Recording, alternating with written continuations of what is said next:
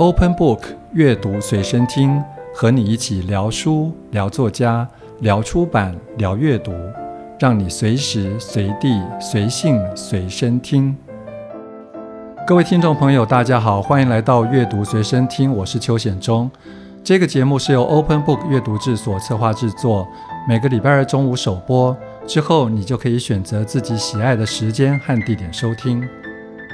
熟悉我们的读者应该都知道。Open Book 是一个专业的阅读媒体，因此我们的节目做到第三季，访问过的来宾里头有得过金鼎奖、金漫奖的，当然不在话下。而上一季的来宾王小弟导演和这一季的杨雅喆导演，则是金马奖和金钟奖的常客。万芳和 Freddie 则都是金曲奖的得主。今天我们再度邀请到这一届新出炉的金曲奖入围者，我们欢迎主业是音乐人，但是又多才多艺的 9m88。嘿，hey, 大家好，主持人好。嗨，你好。那首先要再度恭喜八八入围金曲奖哈。谢谢。那现在心情算平静吗？还蛮平静的，嘿我觉得一定是要等到典礼的前几天才会开始紧张。你知道入围的时候好像在录音间里面嘛？对，那时候我在练团。Uh 对，练团室。那时候你喜极而泣吗？还是有感而发？算是喜极而泣吧。但是因为那时候。其实对这个入围的期待并不是到非常大，嗯、因为你不知道大家的口味是什么。结果呢，我最希望可以入围就是新人奖，因为它就只有一次的机会。对对对。但是我们同时又入围了另外两个奖项，就是、呃年度歌曲、年度单曲。对。对然后再来就是呃我的制作人蛋堡杜振熙，他有做最高品质静悄悄，他也入围了最佳制作人。嗯。所以我就觉得是非常惊喜的。嗯哼。嗯 OK，那呃，因为今天录音时间是八月最后一天，那这个月其实对你意义重大、嗯、啊，因为平庸之上刚好在今年八八节的时候发行满一周年嘛，对啊。那我也看到你在脸书上讲了一段话啊，就说、嗯、呃，这段时间其实我们征服了更多的高低起伏的平庸，也看到过。从未想象过的风景哈，是那这一年对你来说其实真的是意义重大。嗯，那你今天好像也带来了一个纪念小屋，是跟这个有关的嘛？是不是？对对对，我要不要跟大家分享一下？好啊。我让大家听一下声音。其实呢，就是一个链子。Uh huh. 这个是我为了平庸之上发行一周年，呃，做的一个多功能的小项链。它也可以当腰链，可以当钥匙圈。那其实就是我发觉，虽然粉丝都很支持我，但我好像没有一个机会，就是。嗯，送他们一些礼物，嗯、所以我就发起了，我做了这个周边商品以外，就让他们去跟我的专辑拍照，嗯、然后 PO 到他们的 Face 呃 IG 上面去呃留言说有什么话想对我说，嗯、特别是过了这一年以后，嗯、所以我就读了他们所有就是的留言，然后也去做回应。嗯、那有些人可能没有抽到这个项链，嗯、但是我有在卖啦，所以 所以大家如果有喜欢的话，是可以可以可以去购买的。嗯、那我觉得这个意义更重大的是，我去跟他们留言，然后看到他们就是真的想跟我们说的话是什么。嗯、对，那你有看到什么特别让你感动的话吗？有诶、欸，嗯，嗯，有一位朋友，他应该是从高中。听我音乐到现在，他可能上大学了。那他说他也是很喜欢做音乐，但是他一开始以为音乐就只能像华语流行的那个模子去这样运作，嗯嗯。嗯、没想到听到我的创作方法跟呃我一路的这个历程以后，他就发现哎、欸，有一种别的看音乐、或是做音乐的方式，嗯、他的眼界被被转换了，被打开了。那个东西是我非常感动的，因为，嗯、呃，我觉得最重要的不是年纪比我们更大的人，而是年纪比我们小的人，嗯、对，因为他们有更多可能性，他们在面临更多的选择，嗯、所以如果可以激发到他们，是很感动的。对，我想你这一路走来过程，其实对很多年轻朋友来说，应该是很大的一种激励。嗯嗯。那呃，这一年来，当然你经历了不少呃不一样的工作和生活状态哈。那你最近好像有一个算是新的事业，就是你开了一个 podcast 节目，叫做九 M blah blah，名字非常有意思哈。那说起来，我们也算同行啊。如果说在这方面，那你当初为什么会想到用这种方式来跟大家分享一些创作上的想法？嗯、因为其实一开始，我觉得对我们来说，就是比如说歌歌手艺人啊。嗯做有影像的，嗯、比如说 YouTube、嗯、是最容易的，因为大家喜欢看到脸。对，但我又觉得这个东西。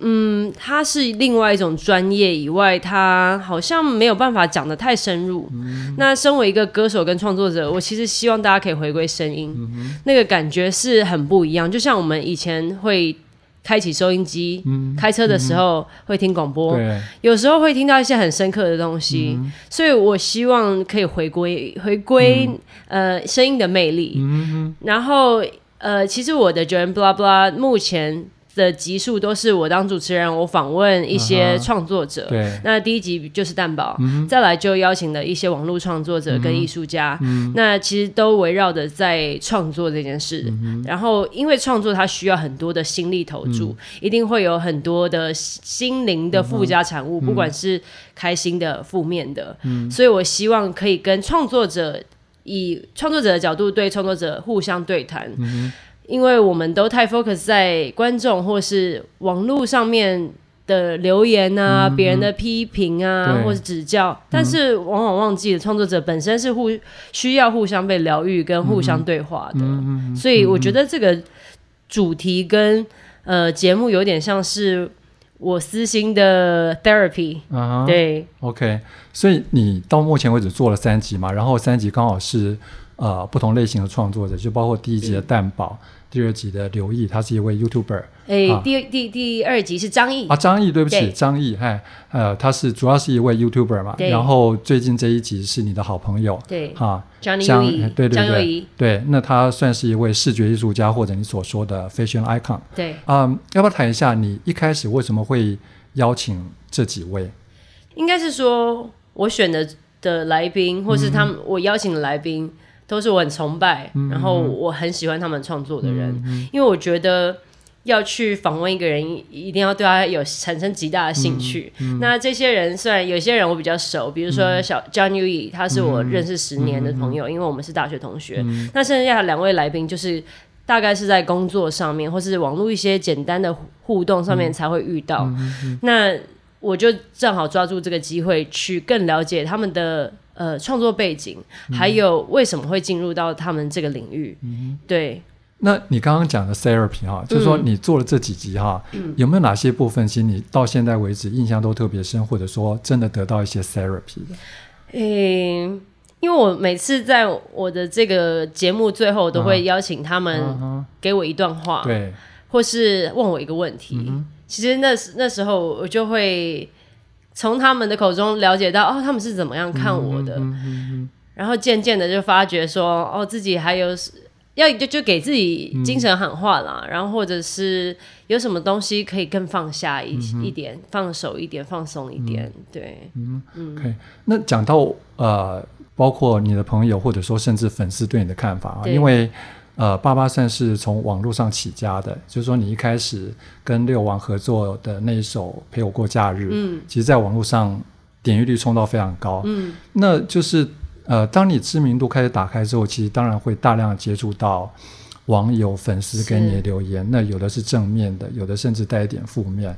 你自己现在怎么看待这些？那个网友或者说粉丝给你的意见，说你已经有免疫力了吗？尤其对一些负面的意见，我觉得我现在还没有很有免疫力，嗯、但是我去看待一则评论的，嗯。观点出发点会有点不一样，因为以前可能是一看到一些比较情绪性的字眼，或者是一些我不能接受的东西，我就会马上会有心理的反弹。嗯、当然，就是心里一定现在还会看到还是有波动，但是我会去想他的出发点在哪里。假如有一个人他评论我的音乐，但是他从小到大听的音乐。跟我的音乐养成是非常不一样的，嗯、那我可以理解为什么他不喜欢，嗯嗯、所以我会变得再客观一点。那其实我觉得面对这些呃留言啊，或是一些评论啊，嗯、其实我可以感受到他的模式百分之八十应该都只是呃他们有想想讲的话，他们讲完以后，嗯、其实他们也不是那么在意这些东西。嗯、对，所以。就变成说，我自己也要去提醒自己说，哦，其实他们就只是看一看，他们过很久就忘了，嗯、对，所以他们也不一定会希望你有什么回应，是这个意思吗？有一部分是他、嗯、他不在意你回不回应，他只想讲。嗯、那有一部分是他可能是故意要让你有情绪，嗯、也是、嗯、也是有的。所以，嗯，嗯，每个人起心动念不一样。对。那我能做的就是让我自己能尽量不要。我觉得有些东西如果觉得不不适合我或不值得，我就不会去做反应。嗯嗯 OK，那回到你最近这一年的生活或工作上面的改变哈，就是说刚刚有提到，其实你接了不少呃各式各样不同的演出或者合作邀约哈。那先从最近一个开始谈起，就是说你上个礼拜才参加了两厅院的一个夏日爵士户外派对哈。对。那你后来在 FB 上面也说，那个对你来说是很重要的一个表演，因为。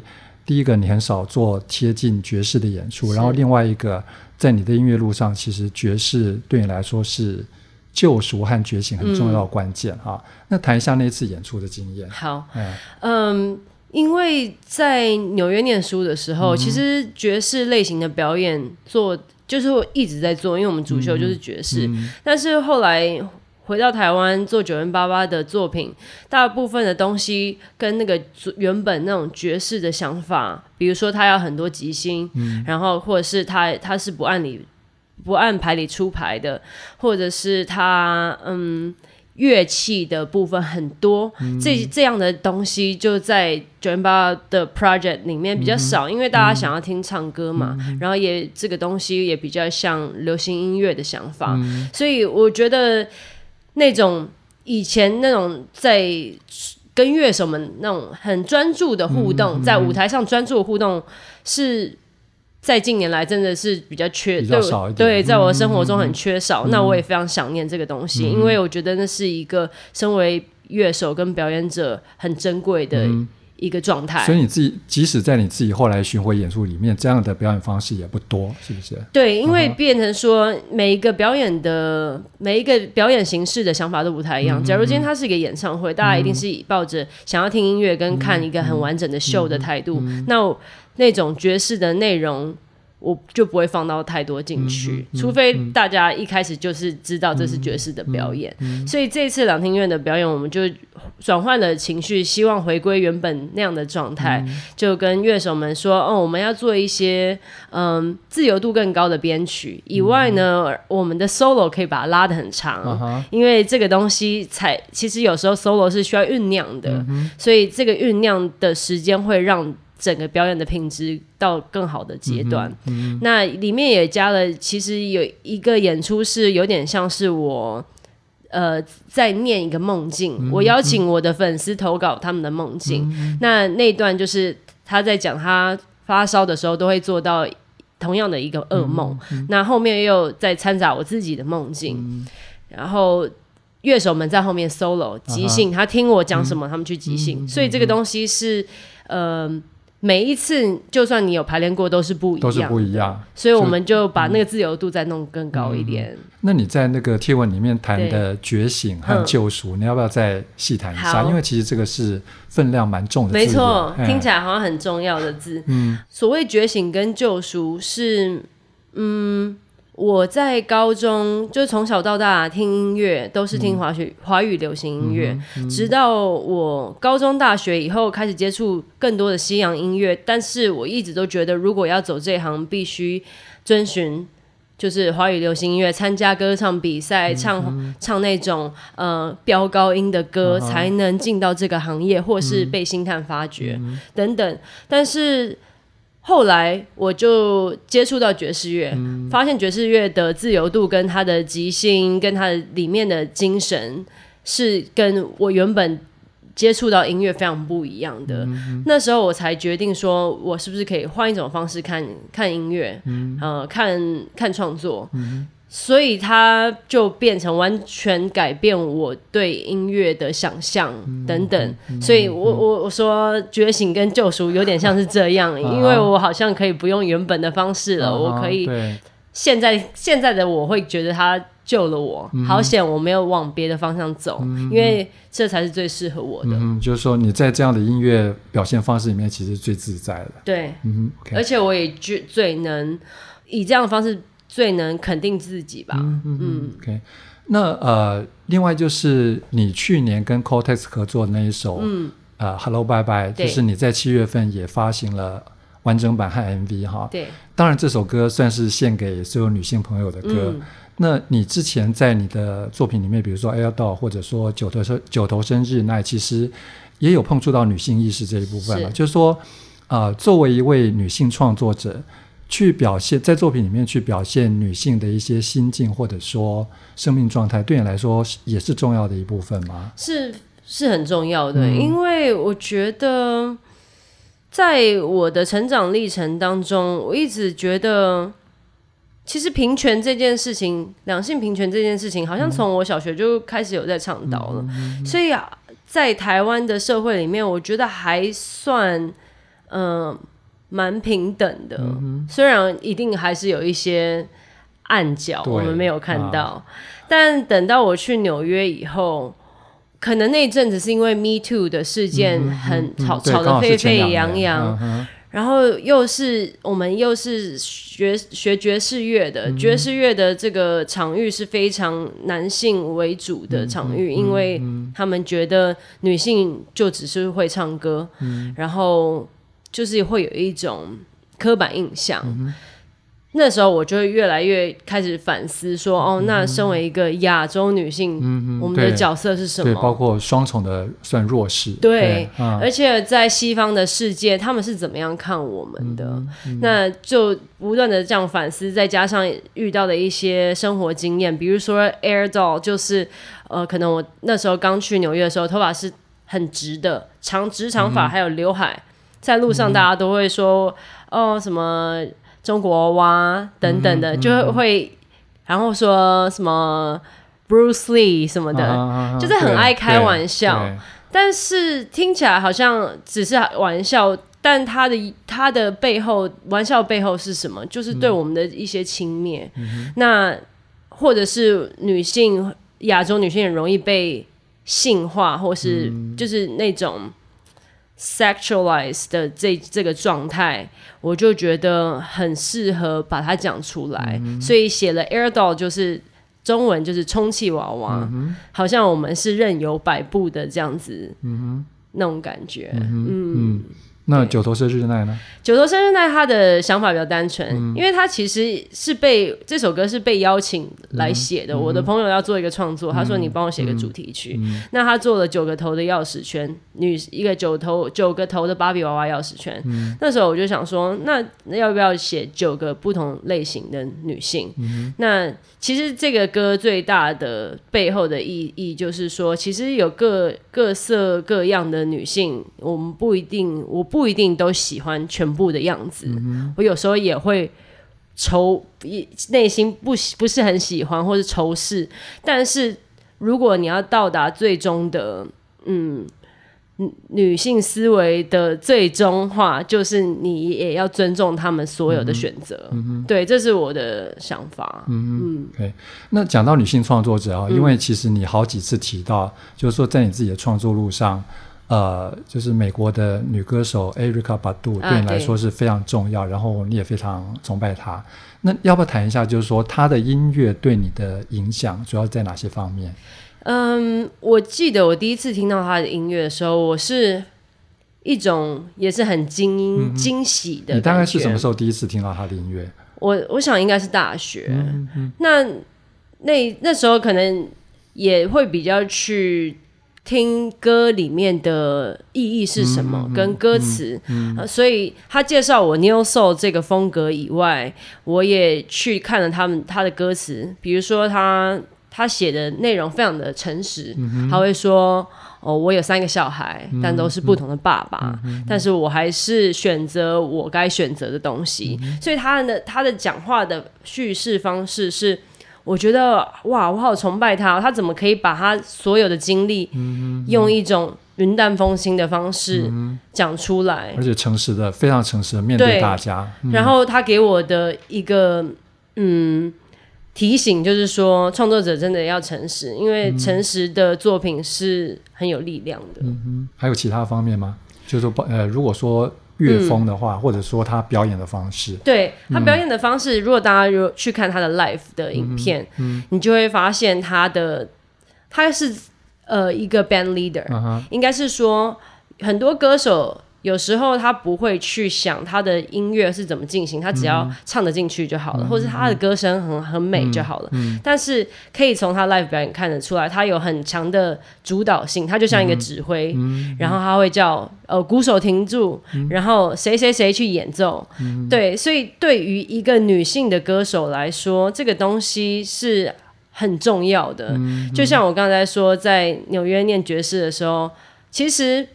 必须说，很多歌手他真的掉入这个这个刻板印象里面，嗯嗯、他觉得自己比较弱一点，嗯、他觉得他只会唱歌。然后乐手在一群男生男性乐手在的时候，他不敢表现，他不敢说我要、嗯、我要来唱一个 solo。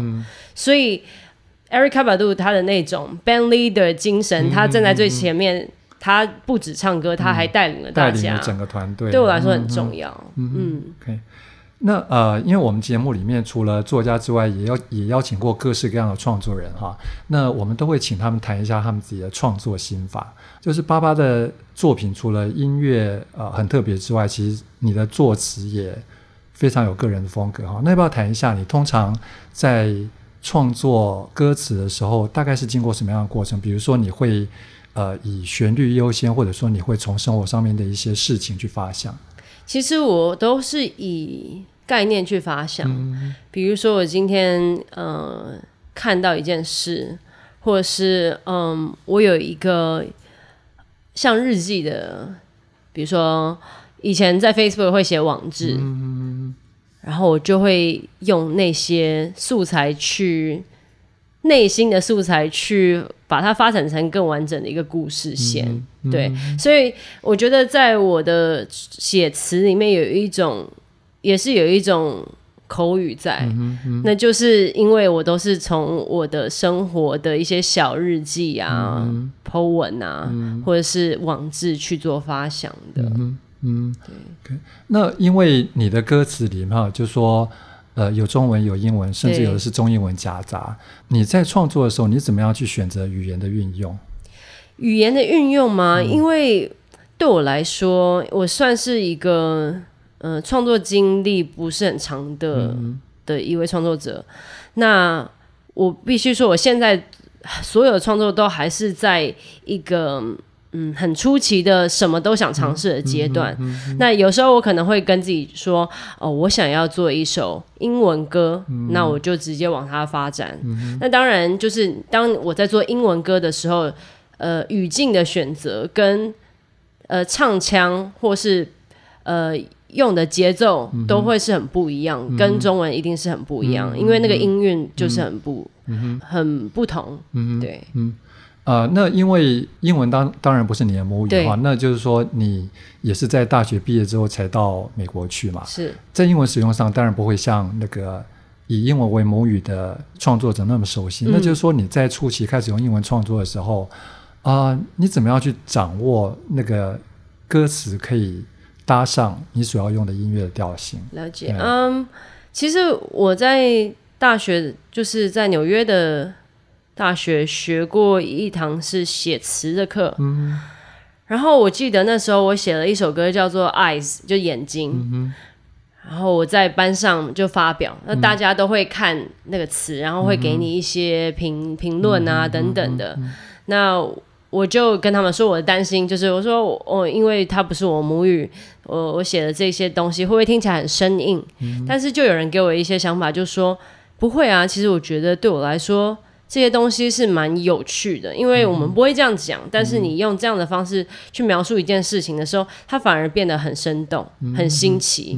所以我觉得这反而是非母语者在在写别的语言的时候的一个优势，嗯、它的意境会变得很不一样。对，这不代表是不好的。对对，因为文化背景不同，其实出来的东西一定会不一样。嗯，那。因为中英文，呃，中英文歌词在演唱的时候，其实它发声的方式会不太一样嘛？对，对，那个差异主要是在哪里？或者说你自己是不是也经过一些调试？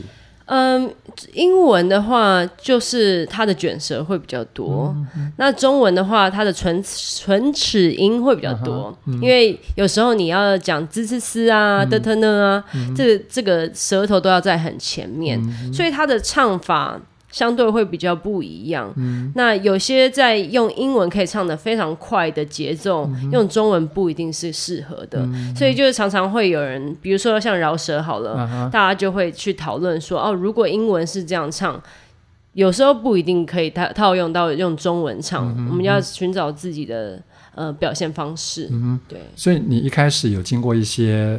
磨练期吗？有、欸、就是说你必须从自己原来熟悉的中文的唱法转到英文的唱法。就像刚才讲的，因为我们有些语讲一些字词是比较前面，嗯、代表我们用的舌头的力量不是那么那么强。那对于说英文的，你发音要标准，其实你的舌根的力量非常强。我在一开始在纽约上课的时候，老师都会一直说我我的发音不标准，嗯嗯、就是因为那没有这样子的训练，因为从小到大都是讲中文的嘛，所以这个东西也是慢慢调试的。嗯嗯，OK。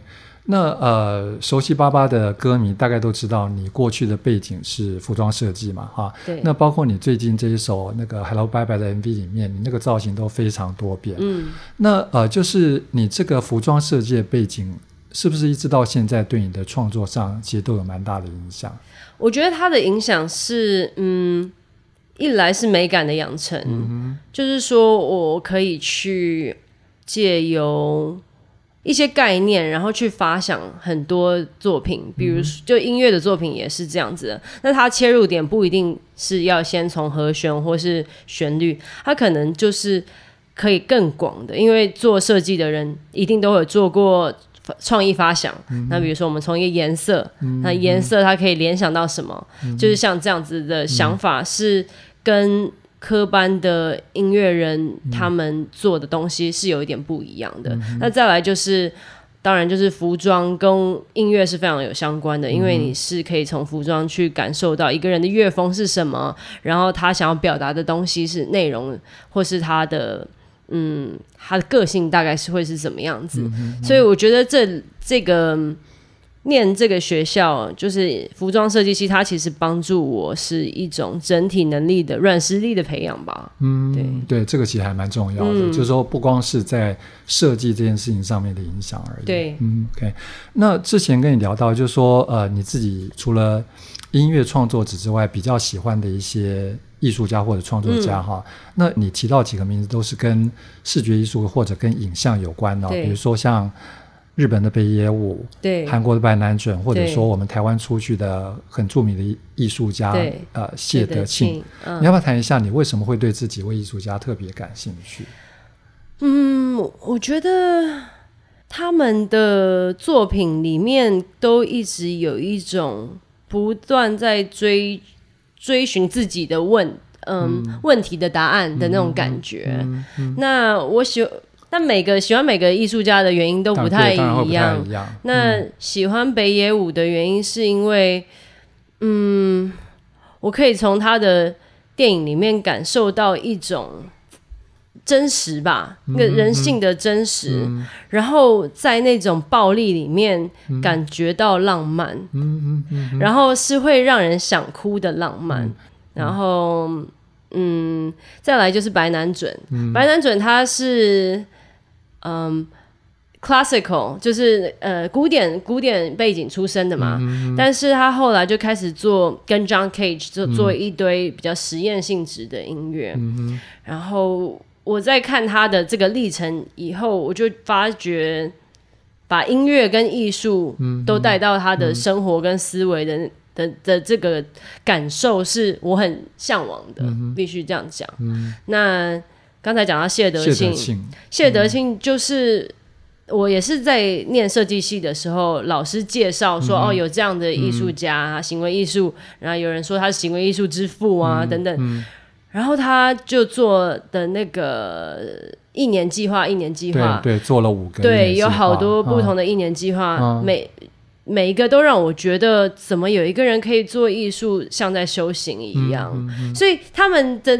感觉大家的共通点应该就是对自己的东西很坚持跟执着去追寻吧。嗯嗯、那他说那个一年计划其实就是他把自己可能关在一个地方，或是他露宿街头一个地方一年，嗯、他就是在体验那个时间感。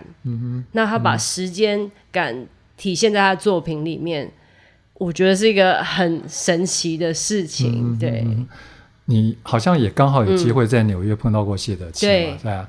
我知道他在 Brooklyn 有开一家咖啡厅，嗯嗯、那里面有会卖，好像有卖水饺什么的，嗯、卖一些台湾食物，卤、啊、肉饭什么的。嗯、我就跟我朋友说，哦，有有空我们去看一看。嗯、没想到一进去，他好像就住在那个咖啡厅楼上，他就进去看他店里面有什么东西，还是去、啊、去跟店员讲什么。啊、然后我就。我就很惊讶看到他本人，啊、因为其实他本人应该是不太好遇到啦。啊、对，他是蛮低，算是很低调的艺术家。嗯、我就跑过去说：“啊，我我也是从台湾来的，我在这边念爵士，啊、非常欣赏你的作品。嗯”但是我想他应该是听过这种话好几百遍了，了他应该对这句话完全没有兴趣。他就是。嗯反而是反问我说：“哎、那你在哪里念书啊？嗯、那像谁谁谁的音乐是不是爵士啊？啊那要不要有空的时候来我们这边表演啊？”哦，你们还是有一些对话，就是是有一些对话，嗯、但就是可以感受到他人非常非常的 nice。嗯哼，对。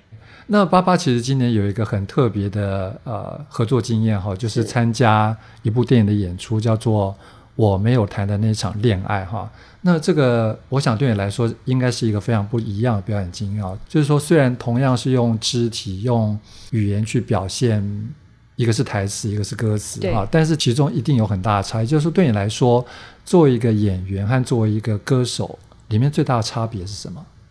因为演员是我第一次嗯做的一个、嗯、一一件事情。嗯。我对他非常不熟悉，嗯、但歌手我已经算是，如果从小到大都算有在唱歌的话，嗯、已经好几就是十几二十年了嘛。嗯、那我大概也知道，在舞台上一个歌手该怎么样去做展现，嗯、然后可以听起来是专业的，可以听起来是嗯明明确表达这个歌的意境的，嗯、因为我们已经有一个熟悉度。但是我发现演员不能这样做，嗯、你不能因为你熟练了，你就你就让他自动导航，嗯、没有办法，因为他需要非常非常真实，嗯、非常诚实，因为大家可以看到你眼神散发出来，你是不是真的在那个角色当中，所以对我来说，去理解一个角色。该怎么样去同理他？嗯、就算他可能跟你的人生经经验有一些出入，你也必须去用自己的方式消化跟解读。嗯、这件事情还蛮挑战，但也很令就是蛮兴奋的，因为是挑战、嗯、挑战度比较高的东西。嗯、那呃，在拍戏的过程，当然会需要跟其他演员互动。对，那这个一定也跟你在。音乐的舞台上跟其他乐手互动是不一样的，要不要也谈一下这一部分？就是说，也许也包括你刚刚讲的，就是说不能导演一喊 camera 你就自动导航，因为其实还有其他的人在。是，嗯，其实其实我这个部分有一点类似哎，嗯，在音乐上面，因为我们可能都知道段落是什么，这首这些歌都不断不断的被重新演过，那它一定是有一个，它当然没有标准答案，但是它一定是有一个格式，嗯嗯。在那个格式当中，我们是要互相去聆听的。嗯、那在台词里面也是，它有格式格式，嗯、但是你也是要互相聆听。嗯、但你有没有真的听进去？我觉得好像是，嗯、应该是说导演也有跟我不断解释，当对手在讲话的时候，嗯、你真的要听。嗯、如果你没有听，你只是知道他在讲话，嗯、那你的表情会、嗯、会显显露一切，嗯、代表你有点。心不在焉，嗯、或是你不是活对，啊、所以我觉得两者的共同点就是你真的要非常活在当下。嗯、那两两者也都可以不要活在当下，你就自动导航，因为你，可能知道该怎么进行，嗯、但它就不会那么好看，嗯、那么好听。嗯，那你这一次参加演出，你觉得最大的乐趣或者说收获是什么？乐趣跟收获，因为我没有认识那么多演员朋友。嗯嗯嗯嗯、这次有一些年纪相仿的演员，嗯、在跟他们聊天当中，才发现哦，身为一个演员的生活跟歌手艺人的生活非常不一样，嗯、甚至他们比我们辛苦非常多。嗯、你看到的不一样是哪些方面？因为他们需要为那些角色去下很大的功夫，嗯、有时候为了角色。会失掉自己，嗯、因为你必须要达成那个角色的目的，尤其你非常投入的时候，对，嗯、所以心理的压力一定会有。嗯、那再来就是，对于歌手来说，总是常常想着要展现自己，嗯、告诉大家我是谁。嗯、在演员里面，好像如果大家只看到你本来是谁，嗯、也不是一件好事。所以我就是常常会想说，假如接下来有别的。呃，邀约要我演一个跟我自己个性、嗯、或是我的价值观完全不一样的，嗯、我会接吗？我会愿意吗？嗯、还是我自己大过于那些角色太多了？嗯，所以你这次接的角色跟你其实算是接近的，是不是？我觉得蛮接近的、欸，啊啊啊就是他的。他的有一些态度跟想法是我可以理解的，嗯、我不会花太多力气去、嗯、去想说为什么他要这样子。嗯，这样子你在那个角色里面可能也会更自在一点。对，嗯 OK。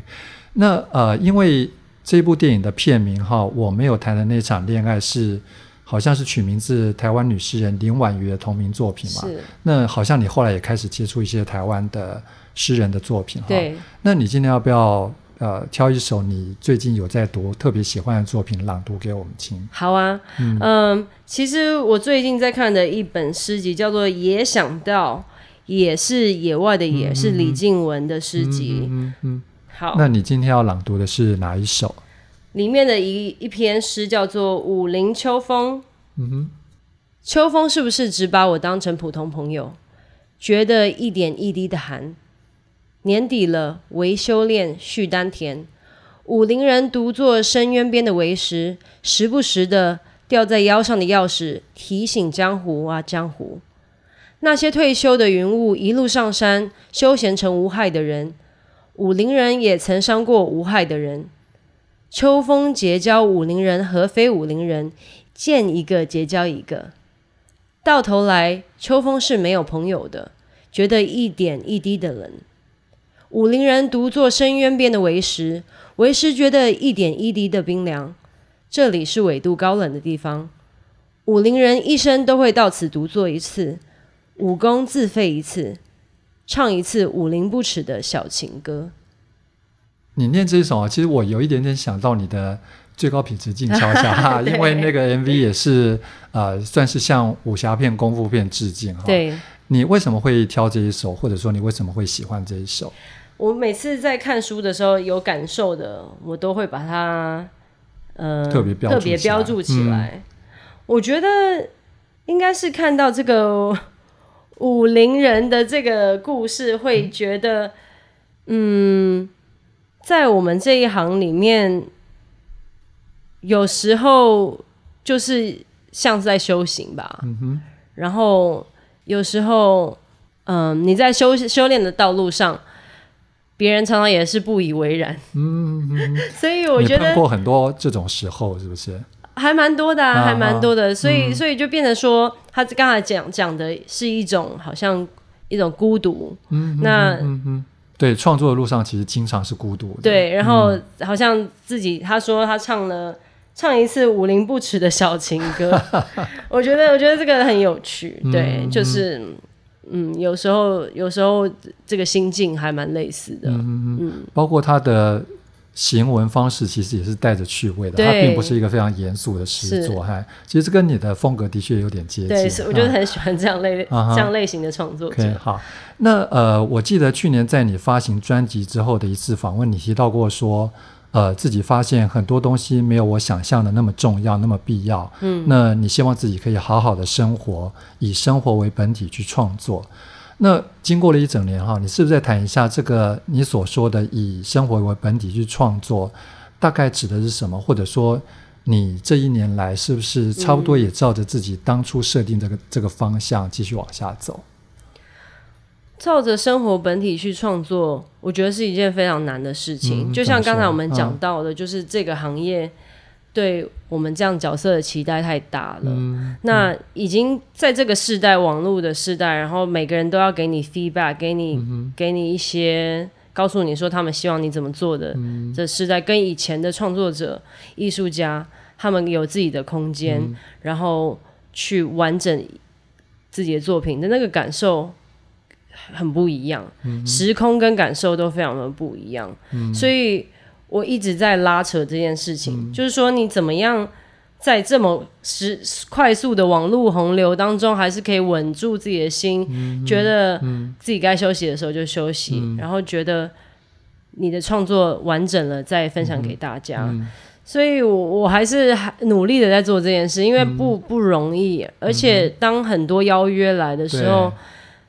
如果不接，我也会担心是不是没办法养活自己，所以这一定是有很多的考量。对，有时候是两难了。对，嗯嗯嗯。嗯那呃，因为离上一张专辑也已经一整年了哈，那你现在有没有计划下一张专辑可能会是什么时候，什么时候吗？啊、我觉得不要给自己太大压力，因为呃，其实其实如果想要赶快做出一个作品。用什么方式都可以做得出来的，当然，但是自己过不了那一关，嗯、因为它的意义就不在了，嗯、它就只是服务听众想要快速在被喂养的这件事情，或者说可能只是为了投合观众原来喜欢你的那些东西。那说实在的，我我有做过类似，就是想说，我的起心动念是我要服务。我的听众、嗯、就是他们喜欢什么我就做什么，嗯嗯、但通常我都会后悔，嗯、我会觉得那个效果不是我想要的，嗯、不是真正你要的东西。对，嗯、所以经过这样子的多方尝试以后，我会觉得说，真的对我来说重要创作，我就是一步一脚印的，嗯、觉得 OK 了就做。嗯、那。在这当中，我应该会发行一些单曲啊，嗯、跟人家的合作啊，嗯、我觉得也是不错的一个展现。嗯嗯，OK，好，那听起来那个九 N 八八的新专辑大概不会很快的跟大家见面，对不过我想粉丝们大家都还是非常期待哈。是。好，那今天谢谢九 N 八八来到我们的节目，谢谢，也谢谢各位听众的收听，阅读随身听，我们下回节目见，拜拜，拜拜。